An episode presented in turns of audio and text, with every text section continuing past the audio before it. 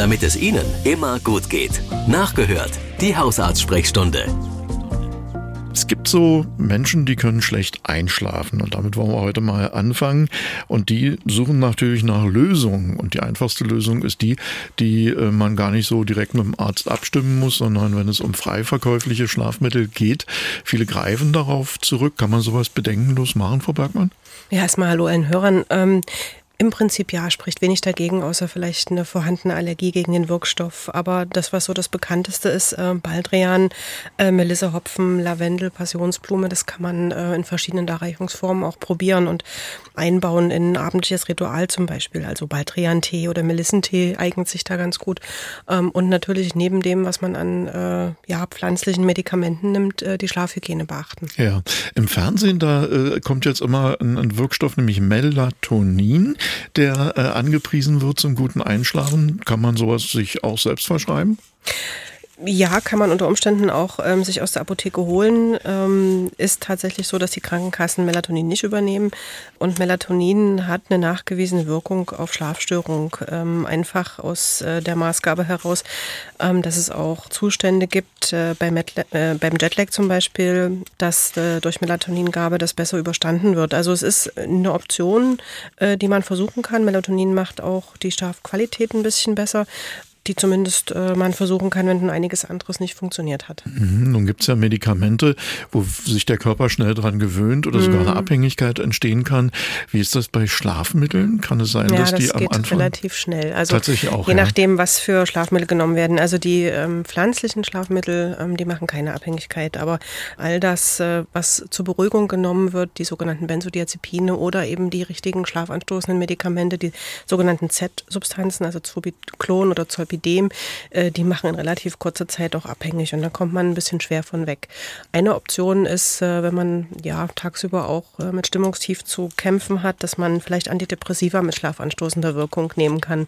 Ähm, das wäre zumindest eine Option, die nicht abhängig macht. Der unruhige Schlaf oder Schlafstörungen, das bleibt uns noch so ein bisschen erhalten, auch in dieser Frage hier. In letzter Zeit leide ich unter unruhigem Schlaf. Ich komme irgendwie gar nicht richtig in den Tiefschlaf rein.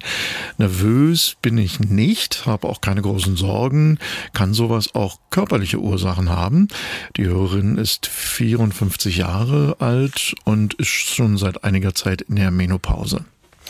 Ja, körperliche Ursachen sind ähm, relativ häufig auch für Schlafstörungen, die einfach so im Laufe des Lebens kommen, zuständig. Also ähm, Schmerzen zum Beispiel halten vom Schlaf ab oder wenn man Medikamente nimmt, äh, die beispielsweise ähm, einen höheren Harndrang äh, verursachen äh, oder man muss ohnehin nachts häufiger auf Toilette gehen, kennen Männer und Frauen aus unterschiedlichen Gründen, dann schläft man einfach schlecht. Manchmal ist es auch eine Schilddrüsenüberfunktion oder eben auch klimakterische Beschwerden. Und das alles sollte natürlich abgeklärt und ausgeschlossen werden, bevor man dann ähm, sich der Therapie widmet. Mhm.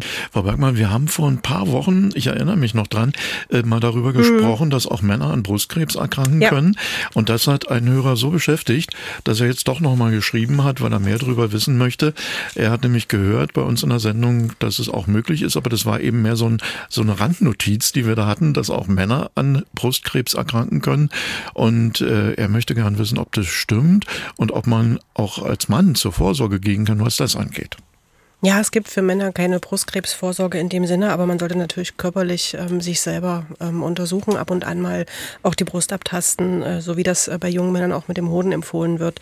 Und sobald man äh, ein Knötchen tastet, äh, dann natürlich zum Arzt.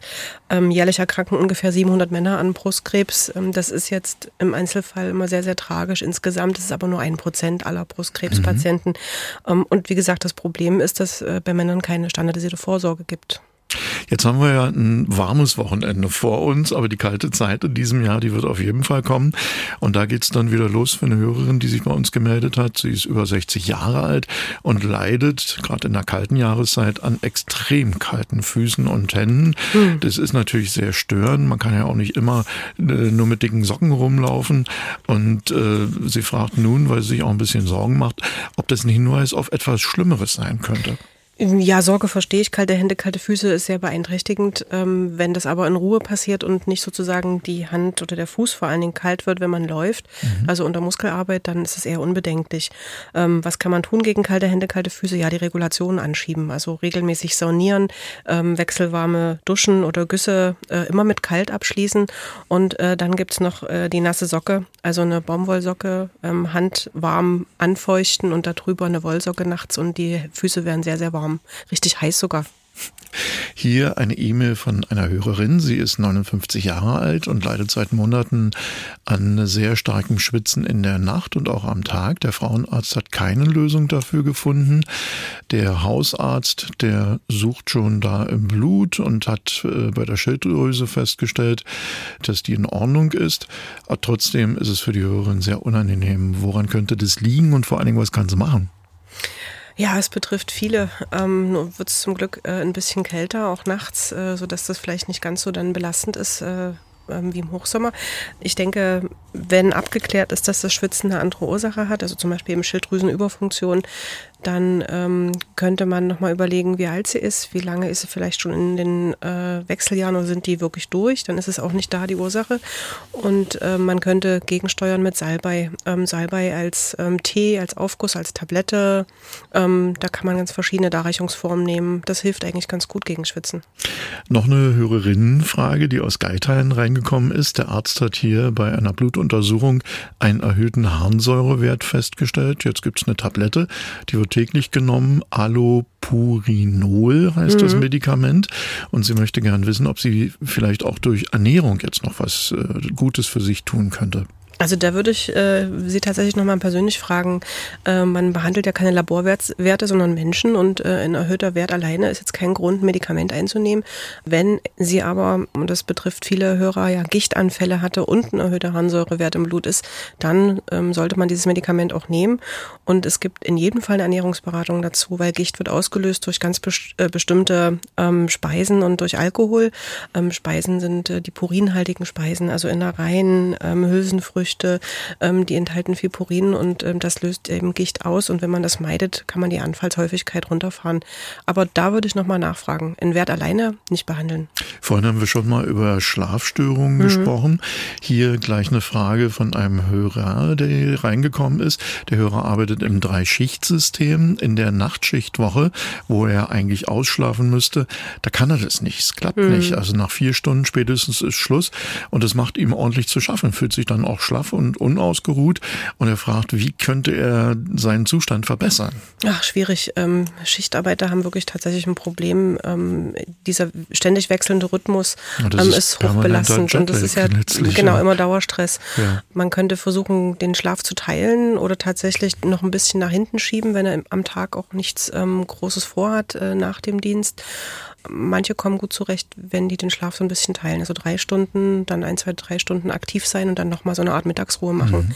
Mhm. Ähm, und kommen dann über die Nachtschichtwoche, aber ähm, muss jeder selber sehen. Ja. Mhm.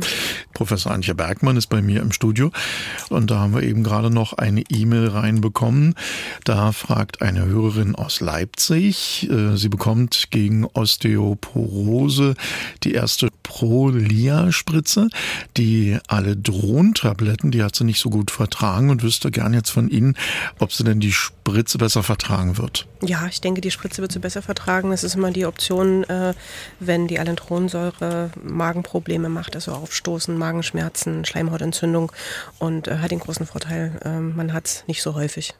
Und hier ist eine Hörerin, die hat Antihistaminika verschrieben bekommen. Zettel hat sie sich jetzt angeschaut, der drin steckte und meinte, das wäre eine ganz schöne Chemiekeule. Und sie fragt sich, ob solche äh, Mittel dauerhaft wirken und ob man die dauerhaft nehmen kann oder ob die Wirkung vielleicht auch nachlässt. Also die Wirkung lässt nicht nach. Ähm, die Wirkung ist gleich. Ähm, die Frage ist, warum sie es bekommen hat. Antihistaminika sind ja ähm, Medikamente, die gut äh, gegen Allergien wirken mhm. und äh, als Tablette vor allen Dingen dann äh, nachts äh, ihr Wirkmaximum haben.